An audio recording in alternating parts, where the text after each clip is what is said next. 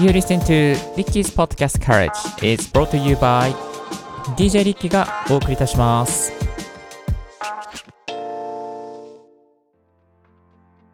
Good morning! ポッドキャスト大学の DJ リッキーです。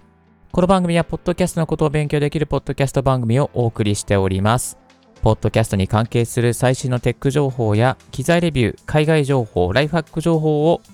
毎朝 Apple Podcast、Spotify、StandFM をキーステーションにマルチ配信しております。今日のトピックはこちら。ポッドキャストを見つけてもらう工夫というテーマでお届けさせていただきます。ポッドキャストとなりますとですね、なかなか見つけてもらいづらいというですね、側面があります。もちろん独立系のスタンド FM とかでしたら、結構ですね、スタイフの中で、まあ、ライブ配信とかすると見つけてもらいやすいんですけれども、ポッドキャストとなるとね、なかなか、あのね、こう、番組がランキングに入らない限りとかはですね、なかなかこう、普通に有名になりづらいとか、またですね、なんだろうな、こう、目に留まりづらいというところがあります。えー今回はですね、まあ、一般のポッドキャスターさんがですね、まあ、私も含めて、一般のポッドキャスターさんが見つけてもらう工夫なんかをですね、いくつかご紹介させていただきたいと思います。それでは、一つ目がこちら。言いやすい番組名。はい。えーこれね、意外とね、あのーなんだろうな、こう、これから、ポッドキャストやりますって言って言って、ポッドキャストをつけた、まあ、番組名つけた方が、割とですね、長い、あの、番組名をつけてることって多いんですよね。ついつい、こう、思いが入りすぎてしまって、あ、これもタイトルに入れたい。あ、これもチャンネル名に入れたい。あ、これもこれもってなってしまうと、あの、言いづらくなってしまいます。えーですので、あの、言いやすい、いわゆる番組名として読み上げやすい、まあ、あの、内容にですね、していくことが非常に大切になっていきます。えっ、と、まあ、言いやすいっていうこともそうですし、えー番組名を聞いただけで分かりやすい、あ、こんな番組なんだなっていうことがですね、分かるような、まあ、そういうこうですね、番組名にしていくっていうことが非常に大切になっていきますね。うん。あの、例えば、最近だったら農業のポッドキャストもありますよね。えー農系ポッドキャスト協同組合っていうですね、ポッドキャスト番組もあります。あ、これだ農業なんだなとかね。あとね、ワインだったらワインの輪っていうですね、あの、ポッドキャストもありますよね。結構有名ですよね。ワインの輪。はい。私もたまにワインの輪さん聞かせていただいております。あとは、ゆとりは笑ってバズりたいとかね。多分、あ、これ雑談系なんだな、みたいなね。そんなあのニュアンスが漂ってまいりますけれども、まあ、読み上げやすいとか、覚えやすいとか、あと、まあ、短文でもこう、内容がなんとなくこう、あ、雑談系なのかな、農業系なのかな、何々系なのかな、ね、NFT 系なのかな、みたいなね、わかりやすい内容が非常にいいですよね。まあこの、あの、ポッドキャスト大学も、かつては、リッキーのライフハックラジオみたいなですね、ちょ、ちょい、まあ、番組名としてはちょい長めの、まあ、タイトルを選んでおりましたけれども、あの、YouTube の中田敦彦さんが YouTube 大学やったりとか、あと池谷さんがなんだ NFT 大学だったかな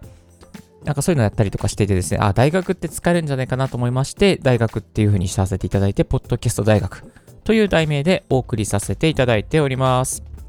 はい、えー、ぜひですね、まあ、こう、こだわりつつも、でも端的に読み上げやすい、わかりやすい番組名にしてみてはいかがでしょうか。はい、えー、そして2つ目がこちら。定期的な配信スケジュール。はい、えー見つけてもらいやすくするためにですね、配信スケジュールも明確にしておきましょう。あのー週に1回なのか、月に1回なのか、また毎日なのか、また何曜日定期配信なのか。えーワクワクラジオさんなんかすごくいいですよね。土曜日の午後9時に必ずオンエアされていて、その時間お時間いただいてますみたいな感じで始まってますけども、あれはすごくわかりやすい事例だなというふうに思います。えーワクワクラジオ、名付けてワク、えー略してワクラジ。ワクラジさんのね、あのたまにこう、アンダーグラウンドってコーナーで、この電車の、なんかね、あの、エアーの音って、電車のこう、コンプレッサーの音とかがですね、入ったりしてて、非常にね、電車好きにはたまらないですね。バクラジさんの BGM になっております。ぜひ、電車好きのリスナーの方も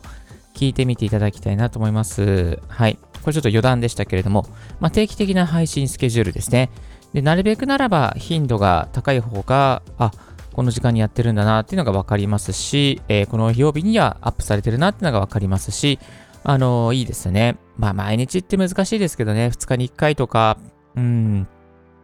あと、配信時間も大事ですね。配信時間。あの、この時間になったら、新しいエピソードがアップされているっていうのが明確になっていると、非常に、まあ、また聞こうかなっていうふうに思いやすいですね。例えば夕方の5時には毎日配信してますっていう風にすれば、あ、夕方の5時にアップされてるから、じゃあ帰りの電車で電車で聞いて帰ろうかなみたいなですね、そんなリスナーさんのアクションも予想できるのではないかなという風に思います。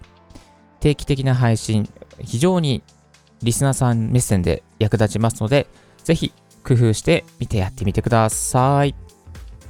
最近はですね、まあ、毎朝配信、まあ、朝の配信でというよりかは、夕方の配信なんかも結構インフルエンサーの間では流行ってますよね。夕方に聞いてもらいやすい、まあ、夜に聞いてもらいやすいっていうコンテンツを作りや作っていくっていう方も多いようです。さあ、えー、続いてはこちら。クリックしたくなるエピソードタイトル。はい、ここも大事ですね。クリックしたくなるエピソードタイトル、意外とね、あのね、タイトルってね、大事なんですよ。なんかね、ゾッとするようなタイトルというか、なんかこう、あれみたいなね、タイトルをですね、えー、あとはメリットを提示していくタイトルとかね、これを聞けば〇〇ができるとかね、うん、リスナーさん5倍になりますとかね、なんかこう、これで、これをやって、えー、収益が3倍になりましたとか、収益月額5万円になりましたとかね、なんかそういうこう魅力的なタイトル、クリックしたくなるようなタイトル、〇〇をすると〇〇になるみたいですね、〇〇ってなんだみたいなね、〇〇が知りたいから知りたい人は音声を聞いてみたいなね、まあわかんないですけど、そういうタイトルをですね、工夫しておくっていうことが大切ですね。まあ、この辺ブログの記事のタイトルの付け方なんかも参考になるんですけれども、まあそれと同じようにですね、このポッドキャストのタイトルも非常にクリックしてもらえるようなタイトルにしておくといいでしょう。また、あんまりですね、こう、長すぎるタイトル、まあ、40文字以上とか45文字以上にしちゃうと、なんかこう、長ったらしくなってしまったりとか、スマホで表示した時に見切れてしまったりしますので、だいたいやったら35文字とか、そのぐらいに収めておくといいんじゃないかなと感じております。はい、えー、そして、えー、最後はこちら。クリックしたくなる、あ、失礼しました。コンスタントにライブ配信で露出をしていこうですね。えっ、ー、と、これ、ポッドキャストっていうのはライブ配信はできないんですけども、あの、マルチ配信していると、例えばスタイフとか、他の YouTube とかもあると思うんですよね。で、そういう配信の中で、あの、たまにこう、ポッドキャストですね、まあ、収録がてらライブ配信しちゃう。これがね、あの、たまに大事ですね。たまに大事っていうか、それで集客路線を作るっていう方法もできますね。えっ、ー、と、あとは Twitter のスペースで公開ライブ配信するとか、あとはコミュニティに入れば、入っていれば、そのコミュニティの Discord のチャンネルの中でライブ配信しちゃうとか、まあ、そういうことで露出が上がりますよね。あ、今ライブ配信してるんだ、みたいな感じで通知が来たりとかですね。よくスタイフなんかでもフォローしてるチャンネルの方がライブ配信していたりとか、あのー、ツイッターでスペースとかやってると、で、そういう表示がポンと出ますよね。だからそういったところで認知度を上げていく、露出度を上げていって、えー、毎週土曜日は、まあ、ライブ配信してますとかね、そんなことでしておけば、割と、あ、じゃあ時間が合うから聞こうかな、みたいな感じですね、新しいリスナーさん獲得につながっていくことができます。まあ、おすすめは何ですかね ?YouTube ライブなのかな？Twitter なのかな？えー、スタイフなのかな？神戸の、あのー、なんだっけ？あ、名前忘れちゃった。あのー、ライブ配信されてる方、あの方すごくうまくされてらっしゃるから、非常に参考にさせていただいております。あの、ツイッターと、ツイキャストと、ツイキャスト、ツイッタースペースと、あと、スタイフのライブ配信同時にやったりしてですね、非常に面白いですね。えー、そんなこんなんで、ライブ配信で露出をしていくっていうことで定期的に認知される。そんなところからポッドキャストにつなげていくっていうやり方もありますので、ぜひ参考にしてみてください。今日はポッドキャスト見つけてもらう工夫ということで、いくつかご紹介させていただきました。言いやすい番組名にしよう、わかりやすい番組名にしよう、そして定期的な配信スケジュールを組んでみよう。クリックしたくなるタイトルを考えてみよう。コンスタントにライブ配信で露出をしていこう。こんなところからですね、えっ、ー、と、見つけてもらう可能性が広がりますので、ぜひリスナーの皆さんもやってみてください。改めまして、今日はポッドキャスト見つけてもらう工夫というテーマでお届けさせていただきました。チャオチャオ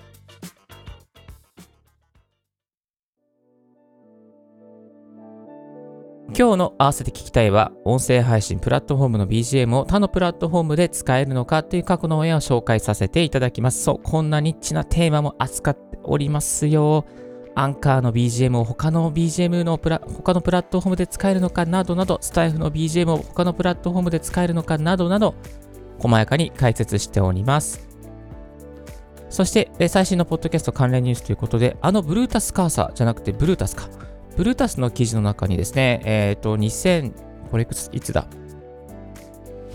2020年3月に行下北沢の、えー、ボーナストラックで行われた最大級ポッドキャストイベント、えー、ポッドキャストウィークエンドでのですね、えー、レポート記事が上がっておりました。これね、すごく行きたかったんですよね。えっ、ー、と、細やかにですね、画像付きで配信され、あの、配信じゃない、記事がアップされておりますので、ぜひチェックしてみてください。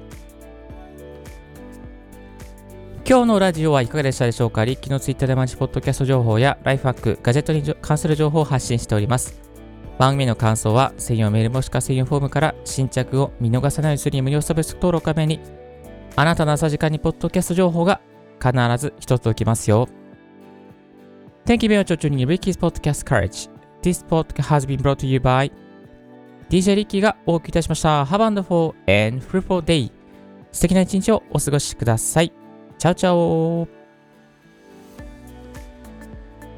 This podcast has been brought to you by DJ Ricky 今日もロサンゼルスは36度くらいです。日本も暑いので熱中症にお気をつけください。ではでは。